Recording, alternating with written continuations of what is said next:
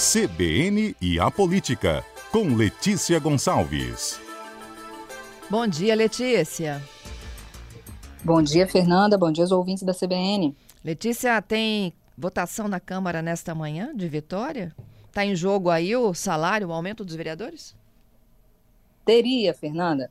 Estava na, na pauta da sessão de hoje, da sessão plenária da Câmara de Vitória, o veto do prefeito Pasolini ao projeto de lei que reajusta os salários dos vereadores de Vitória. Reajuste esse que valeria apenas a partir de 2025, na próxima legislatura.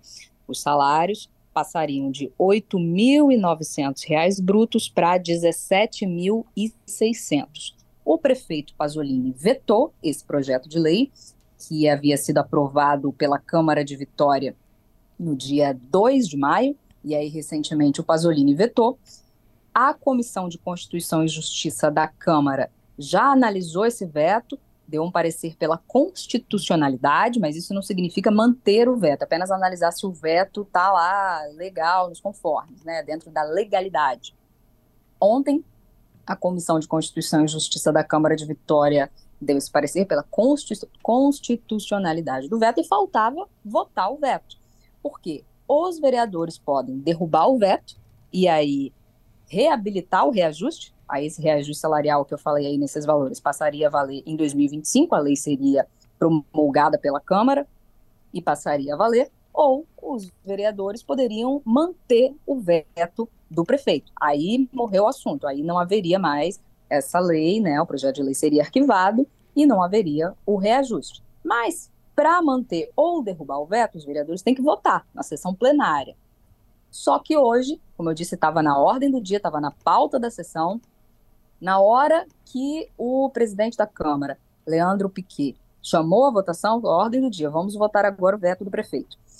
O vereador Anderson Goge, do PP, do Progressistas, apresentou uma questão de ordem, que é um. Fala assim, não, pera, questão de ordem, fala assim, não, peraí, tem tem uma coisa aqui para ser, tem uma dúvida aqui para ser dirimida antes de a gente poder votar isso. E aí, o Anderson Gomes apresentou essa questão de ordem. Lá no meio da sessão, ele apenas falou assim: ah, quero apresentar uma, uma questão de ordem sobre ser desnecessária a, a apreciação do veto do prefeito. Como e aí, assim? só que ele não. Só que, pois é, ele não explicou muito bem. Ele só falou, ele falou bem rápido, foi questão assim, de segundos vereador Anderson Gode, do Progressistas, do PP, só falou assim, olha, é, quero apresentar uma questão de ordem aqui sobre ser desnecessária a apresentação do veto do prefeito, conforme o artigo 16, inciso 3 do regimento interno. Já olhei aqui esse artigo, esse inciso aqui do regimento interno apenas fala que um dos, dever, um dos deveres da, da Câmara de Vitória, a gente está falando do regimento interno da Câmara de Vitória, é analisar os vetos do prefeito. Não tem nada demais aqui nesse artigo. Mas o Anderson Góes só falou assim, olha, ser desnecessária a apresentação do veto do prefeito, conforme o artigo tal aqui do regimento interno, conforme a regulamentação, conforme, perdão, conforme a fundamentação da Comissão de Constituição e Justiça, procedendo pelo Tribunal de Justiça do Espírito Santo, que é esse meio, meio aleatório, isso que ele falou, né? não sei o que ele quer dizer com o Tribunal de Justiça do Espírito Santo, aí, ainda nas palavras do vereador Góes, a matéria poderia ser promulgada não precisa em relação à apreciação do prefeito, conforme o próprio prefeito argumentou. Com base nessas informações, gostaria de encaminhar a matéria à Procuradoria desta Casa para que se manifeste. Aí o ouvinte deve estar perguntando: não entendi o que o vereador Anderson Gosde falou. Aí eu também não entendi, gente. A sessão continua, não houve a votação do veto, que era o único ponto da pauta da, dessa sessão ordinária de hoje. Como o vereador Anderson Gorge apresentou essa questão de ordem, que, como eu disse, é uma dúvida a ser dirimida antes da votação, e pediu que a Procuradoria da Câmara de Vitória se manifeste a respeito dessa dúvida, o presidente da Câmara, Leandro Piquet, falou: ok, vou encaminhar sua questão de ordem para a Procuradoria. A Procuradoria tem 48 horas para se manifestar. Então, não teve a votação do veto hoje. Uhum. Né? É, aí tem que aguardar a manifestação da Procuradoria a respeito dessa questão de ordem aí levantada, essa dúvida levantada pelo vereador Anderson Goge.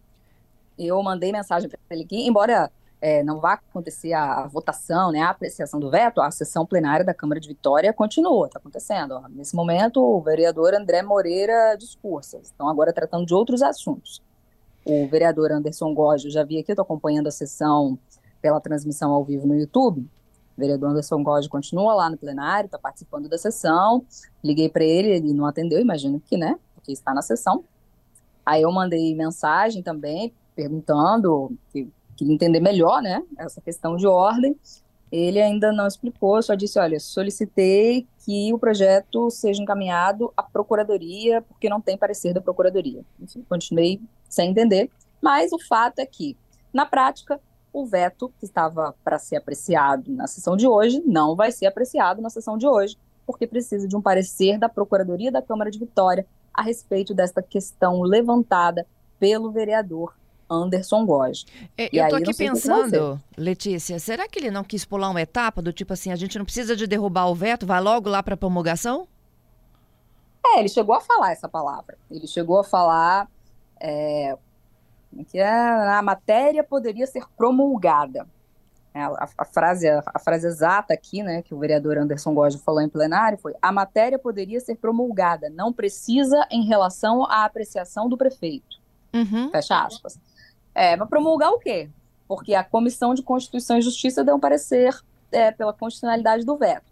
A Câmara, então, não segundo ele, né? Ele quer, ele quer que a, que a Procuradoria diga: olha, não precisa apreciar o veto. Está vetado, está vetado, morreu o assunto, a gente não precisa mais falar disso. Ou, não, a, a, Câmara não precisa apreciar o veto, a gente finge que esse veto não existiu, vamos promulgar a lei, e aí o reajuste vai existir. Não sei. Né? Tentando. Agora eu tenho uma questão de ordem, digamos assim, uma dúvida para dirimir aqui com, com o vereador. Como disse, a sessão ainda está em andamento, o vereador está lá no plenário, estou vendo ele aqui, está conversando com demais colegas na, no plenário e ainda não, não me respondeu. Eu pedi até que ele me enviasse essa questão de ordem, se existe um documento formal escrito, né? para que eu uhum. possa ler e tentar entender, mas ainda não enviou. Mas pode ser também que ele tenha feito essa questão de ordem apenas oralmente, né? E não exista um documento, enfim. Mais uma vez, cenas dos próximos capítulos. Essa novela aí do, do reajuste aos salários dos vereadores de Vitória tá, tá rendendo, tá sendo prolongada, né? Aquela novela que é programada para alguns capítulos, aí chega no final, às vezes o autor, né? A TV Globo resolve esticar, botar mais uns nos capítulos, é isso que está acontecendo na Câmara de Vitória em relação a esse, esse projeto que pode ou não aumentar os salários dos vereadores de Vitória de R$ 8.900 para R$ 17.600 a partir de 2025. Aqui, me ajuda a lembrar é, a justificativa do veto do Pasolini. Se eu não me engano, a Procuradoria disse que isso não era competência do Executivo, né? Olha, Fernanda, esse daí foi um, um capítulo à parte, digamos assim, na novela. Qual é um capítulo especial? porque o veto foi o seguinte: o prefeito ele vetou com base em um parecer da procuradoria da prefeitura. Ele quis dizer, seguindo o entendimento do procurador municipal, que o projeto aprovado pelos vereadores, esse projeto que aumenta os salários, é inconstitucional. E o procurador argumentou o seguinte: olha, eles é, fizeram isso por meio de projeto de lei, não deveria ser projeto de lei, deveria ser um projeto de resolução. Se os vereadores fizessem isso por meio de projeto de resolução, isso nem iria para a mesa do Pasolini sancionar ou vetar. Isso. Só iria se fosse projeto, projeto de lei. Se fosse um projeto de resolução, eles aprovariam lá, eles mesmos publicariam a resolução e pronto. E o Pasolini disse isso, ah, façam, é, ou seja, ao tomar para si né, as palavras do procurador, ele quis dizer o seguinte: olha, vetei porque o jeito que vocês fizeram foi ilegal, foi inconstitucional. Se vocês quiserem fazer isso, façam por meio de um projeto de resolução. E aí, né, entre, entre linhas, digamos assim, é, vocês votam aí, vocês mesmos resolvem, eu não tenho que opinar em nada. O parecer do procurador também apontou como inconstitucional e ilegal a criação do pagamento de 13º salário para os vereadores, porque disse o seguinte, o prefeito não tem 13º.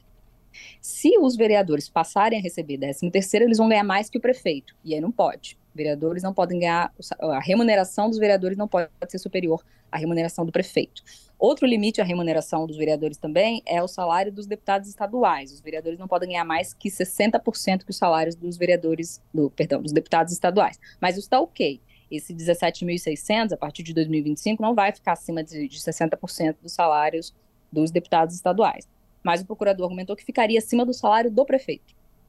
Só que botou uma conta lá que não estava muito certo. Estava considerando que o salário do prefeito 18 mil e pouco, no portal da transparência está que o salário do prefeito 19 mil e pouco. Enfim, fez uma soma lá, não do subsídio mensal, mas do anual.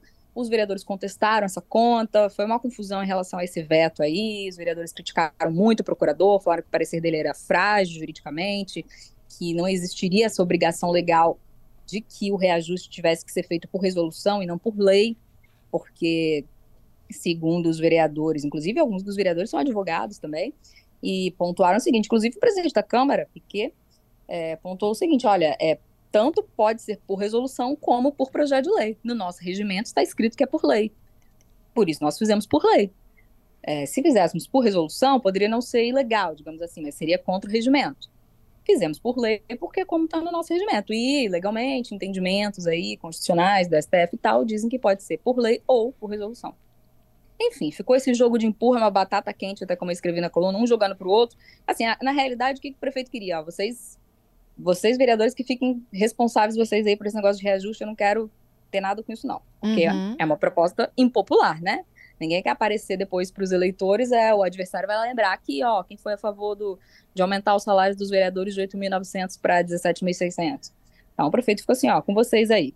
Só que o prefeito podia ter vetado assim, podia ter mandado um veto. Olha, gente, estou vetando porque acho isso inadequado, acho que isso vai contra o interesse público. Ele não precisa, para vetar, o prefeito não precisa dizer que é ilegal, porque senão ele teria que é, sancionar qualquer coisa que fosse legal, né? Mesmo que contrariasse o interesse público, contrariasse a visão que ele tem é, da administração pública. Então, o prefeito Pasolini poderia simplesmente vetar, escrevendo veto assim: olha, gente, estou vetando esse projeto de lei que vocês enviaram, pois acho inadequado. Acho que no cenário que a gente vive, por mais que seja legal que vocês recebam esse valor, não acho adequado, considerando a, a renda média da população de Vitória, enfim. Mas isso seria um veto político. O prefeito optou por um veto jurídico, Isso. alegando a inconstitucionalidade. E aí foi aí que deu o entreveiro lá, porque os vereadores questionaram: olha, não é ilegal. Você pode até discordar, mas não é ilegal. Enfim, ficou aquele jogo de empurra, né? O presidente da Câmara chegou a devolver o veto para o prefeito, embora eu nem sabia que isso era possível. Segundo o prefeito, não é mesmo. Não tem previsão legal nem regimental para se devolver um veto pode apreciar ele na Câmara e derrubar, mas não, tipo assim, falar, ah, devolve, toma aqui de novo, prefeito, seu veto não está bem feito, não, faz de novo. Aí o Pasolini respondeu um ofício lá, falando, não, acho que meu veto está bem feito sim. Enfim, no fim das contas, a Câmara recuou e disse que ia colocar o veto em votação. E chegou a colocar, inclusive, né? O presidente pautou o veto para hoje, depois do parecer da Comissão de Constituição e Justiça de ontem. Mas aí veio essa, esse novo capítulo, como disse mais, esticando mais ainda a novela, o vereador Anderson Goge, do PP, do Progressistas, apresentou essa questão de ordem aí, falando sobre a possibilidade de ser desnecessário que a Câmara analise o veto. Então, agora só as cenas dos próximos capítulos para a gente saber o que, que, vai acontecer. Eu continuo tentando falar aqui com o vereador Anderson Goge, que segue na sessão, a sessão da Câmara de Vitória continua, e vamos tentar desvendar aí agora qual é, qual é o X da questão. É isso. Vamos falar também da da disputa interna lá na OAB e na Caixa dos Advogados? É, Fernanda, tem um assunto que está desde o final do ano passado, um assunto que deu muito o que falar entre a classe né, da advocacia. A OAB reúne, é, uma, é a Ordem dos Advogados do Brasil, seccional Espírito Santo, que a gente está falando aqui. Reúne milhares de, de advogados, né? Todo mundo, pra, todo mundo que quer advogar tem que ter lá sua carteirinha, um registro em dia na OAB e paga uma anuidade. Deu uma confusão, Fernanda, entre a OAB, a seccional, e a Caixa de Assistência dos Advogados do Espírito Santo, que é uma instituição co-irmã, digamos assim, da OAB, mas tem um CNPJ diferente e tal. Só que parte da anuidade que os advogados pagam fica com a seccional e 20% tem que ir para essa caixa dos advogados, que faz, tipo assim, oferece é, transporte interfóruns para advogado que não tem como se deslocar com recurso próprio de um lugar para o outro, é, psicólogo, nutricionista, enfim, como o nome diz, assistência. E essa caixa de assistência tem um presidente próprio, que é o advogado Benhur, Benhur Farina, e funciona no térreo do edifício Ricamar, lá no centro de Vitória, um edifício tradicional do centro, em que funciona também no terceiro e quarto andares a própria OAB do Espírito Santo, a seccional. E aí, no ano passado, a ordem entrou na Justiça Federal com uma ação de manutenção de posse pedindo para a Caixa sair de lá, para a Caixa dos Advogados sair do térreo do edifício Ricamar, porque a Caixa não paga aluguel. E tem um contrato de comodato que diz, olha, a OAB pode pedir o espaço de volta se avisar com 90 dias. Ó, só avisar assim, olha, Caixa, precisa se desocupe o espaço em 90 dias. E foi isso que a ordem fez no final do ano passado, só que a Caixa dos Advogados não quis sair de lá de jeito nenhum. O presidente Ben Farina falou que eles estavam lá já há 20 anos, sem pagar quase 20 anos, né?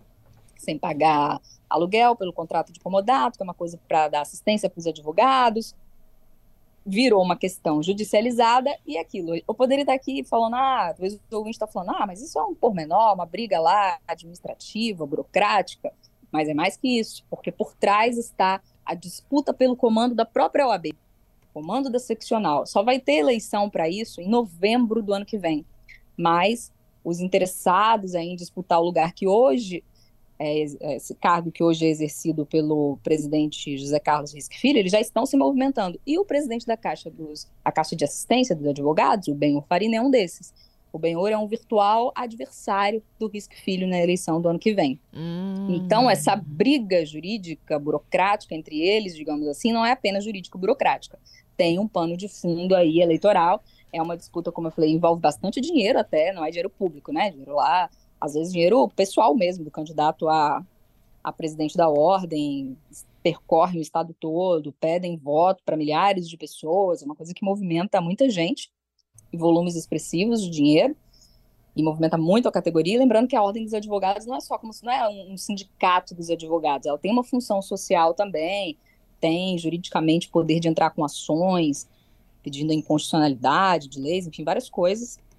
Tem uma função na sociedade, no Estado democrático de direito, não voltada apenas para a classe dos advogados. Por isso, por isso eu estar tratando desse assunto, né?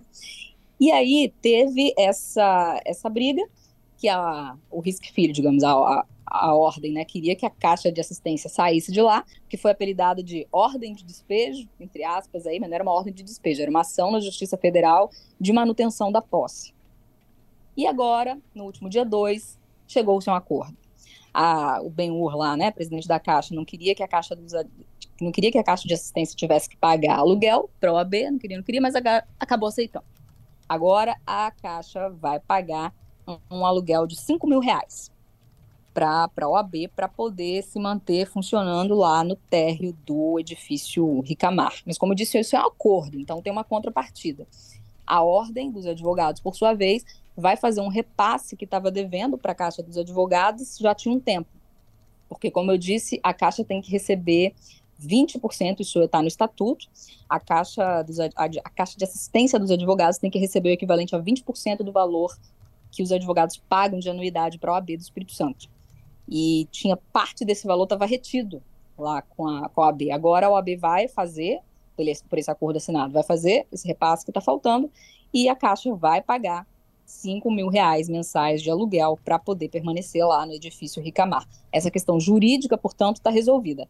Agora, a eleitoral, vamos ver, né, daqui até o final do ano que vem, como é que vai se decidir. O Benhur já disse que tem interesse em disputar a presidência. O Risque Filho pode tentar a reeleição ou apoiar alguém. Explicado então, Letícia. Muito obrigada, viu, pela sua participação. Tem muito ouvinte aqui falando dos vereadores, tá? É o Kiko.